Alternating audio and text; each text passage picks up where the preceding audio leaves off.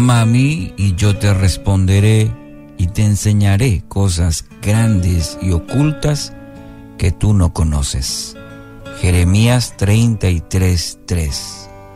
Un versículo muy conocido, un versículo favorito de muchos. ¿Por qué? Porque contiene una promesa. Ahora, siempre mencionamos que para activar una promesa espiritual siempre hay un condicionante, es decir, algo que nos toca a nosotros. No podemos solamente declarar esa promesa eh, sin que nosotros hagamos una parte y siempre el texto, la palabra, nos da, nos indicará cuál es nuestra parte eh, en esa promesa. Nos encantan las promesas de Dios. A veces las reclamamos, olvidando que también necesita una acción de parte de nosotros.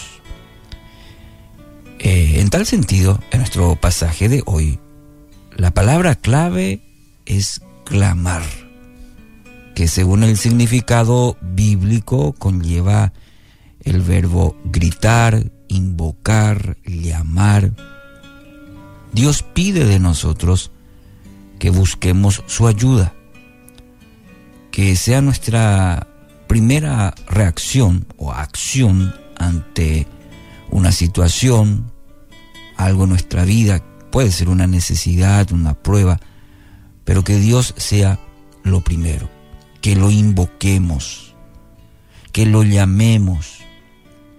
Esto denota una actitud eh, que dependemos totalmente de Él y eso a Dios le agrada.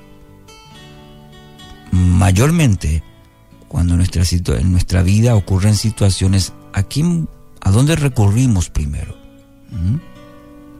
Es Dios nuestra primera fuente de seguridad, de clamor.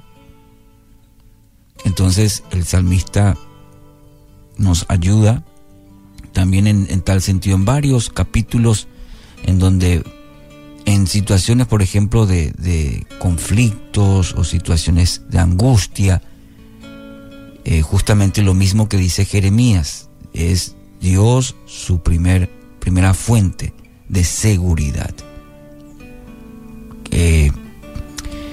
esta actitud de dependencia a Dios le agrada.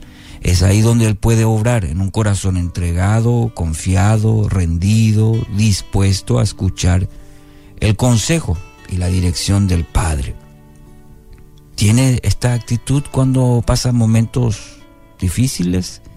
¿Es Dios su primera instancia de, de auxilio, de clamor? Para graficar de alguna manera es como alzar las manos arriba, arriba, las manos arriba en señal de rendición y justamente eso, decir, Señor, aquí estoy, me rindo, toma control de mi vida y haz lo que tú quieras. Cuando tengamos esta actitud de rendición, esa es la parte que a nosotros nos corresponde. Dice su palabra que Él va a responder. Cuando tengamos esta actitud de total dependencia, de rendición, clamamos a Dios, en nuestro clamor nos presentamos y eh, decimos, Señor, aquí estoy. Ya no más a mi manera, sino a la tuya. Y es ahí donde se activa esta promesa en nuestra vida. ¿Mm? Él responde. Tenemos que tener por seguro que siempre va a responder a un clamor genuino, obediente, de eh, dependencia de Dios. El Señor va a responder. Y muchas veces también hay que considerar, tener presente que Dios responderá con un sí, otras veces va a responder no, y otras, otras veces va a responder espera. Y debemos aprender a escuchar a Dios. La, la manera en que Él va respondiendo a nuestro clamor. Esa dependencia o ese clamor no significa que Dios va a responder siempre de manera que nosotros esperamos. Dios es soberano, omnisciente, omnipresente, todopoderoso y sabe lo que nos conviene. Saber escuchar a Dios nos va a permitir conocer sus planes, sus proyectos, es decir, su, su propósito para nuestras vidas. Al no involucrar a Dios, nos perdemos de grandes bendiciones. Mateo 7:7 dice, sigue pidiendo y recibirás lo que pides, sigue buscando y encontrarás, sigue llamando y la puerta se te abrirá.